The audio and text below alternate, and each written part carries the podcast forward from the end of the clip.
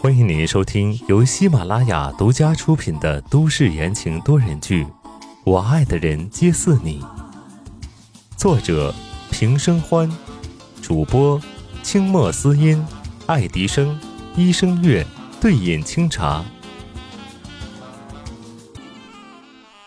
第二百一十二章，浑身都是血。温之夏顺利在白家住了下来，天天看着白城和于婷婷斗智斗勇，不亦乐乎。本来他还担心会碰到传说中的白家现任的家主白松，但他根本就是神龙见首不见尾，见大佬的机会根本就没有。再加上白家实在是太大了。他已经住了小半个月了，也没弄明白到底哪儿是哪儿。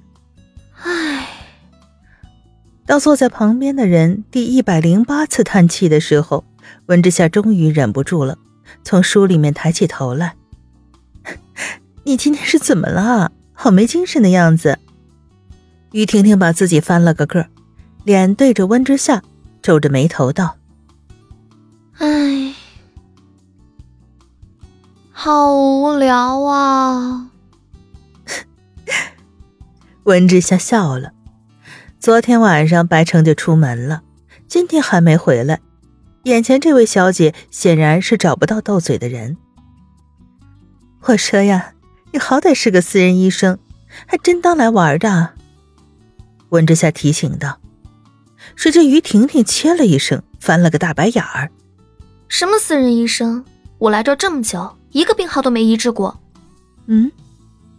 温之夏有点好奇，他暗自算了算白松白老爷子的年纪，开口道：“你见过白家老爷子吗？照理说他一大把年纪了，应该需要按时检查身体的吧？”于婷婷摇了摇头：“没见过。”这就奇怪了。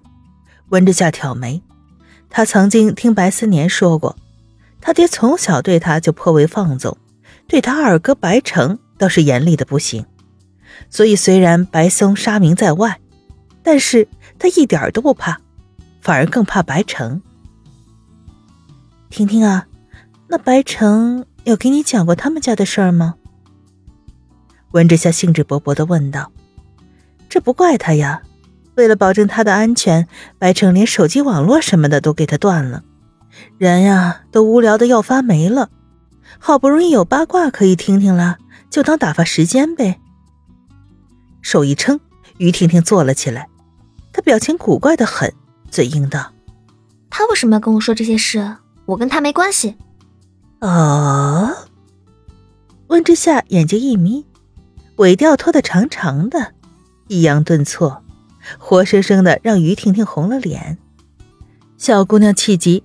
起身，将沙发上的抱枕砸在了温之夏身上，恼怒道：“他跟我一点关系都没有，死了伤了也没关系。”温之夏抱着刚刚扔过来的抱枕，咯咯的直笑，歪着头看着于婷婷夺门而逃。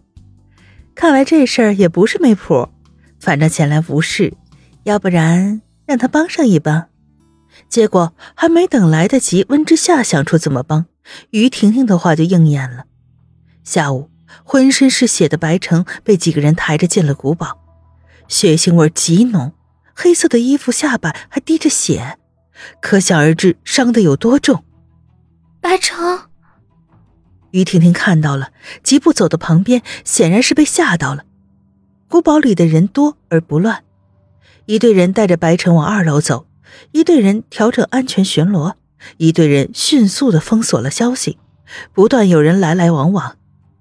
温之夏走到了站在原地的于婷婷身边，小姑娘脸色惨白，手也冰冷冷的，她只能安慰道：“放心，他不会出事的。”去找医生。二楼的门打开，一声急切的嘶吼传来，有人被踉跄的推了出来。温之夏抬头一看，这不是上次那个小平头吗？他看起来也受伤了呀。我就是医生。没等温之夏回过神来，于婷婷三步并作两步就跑到了楼上去。但是小平头摇了摇头：“不行，我们已经让人去请了，你不行。”于婷婷猛地把小平头推开了，脸色阴沉而焦急，厉声道：“远水救不了近火，我学着缝合伤口的时候，你还在穿开裆裤呢。”说完，雷厉风行的冲了进去。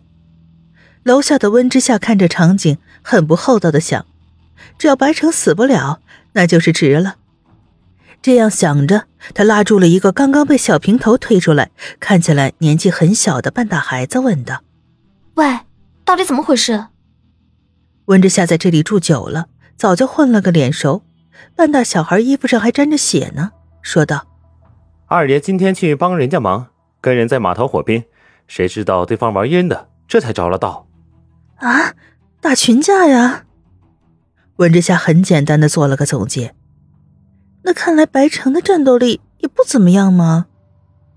半大的小孩撇撇嘴，不满道：“哼，还不是为了救那个姓宋的，不然二爷才不会受伤呢。”行行行，你们家二爷最棒了。温之夏忙不迭的安抚小孩子的情绪，白城的魅力还真大。但是等等，好像有什么地儿不对劲儿了。他猛然转头，声音中藏着一丝不易察觉的颤抖：“你。”这，姓宋的。听众朋友们，本集播讲完毕，感谢您的收听。